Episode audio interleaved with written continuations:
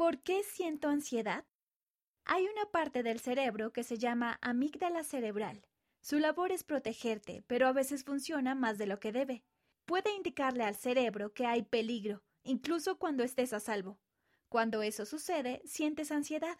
Cuando te sientas así, puedes aprender cómo ayudar a que el cerebro se concentre y se calme. Prueba los siguientes pasos. Cuenta regresiva para calmarse. Respira hondo cinco veces lentamente.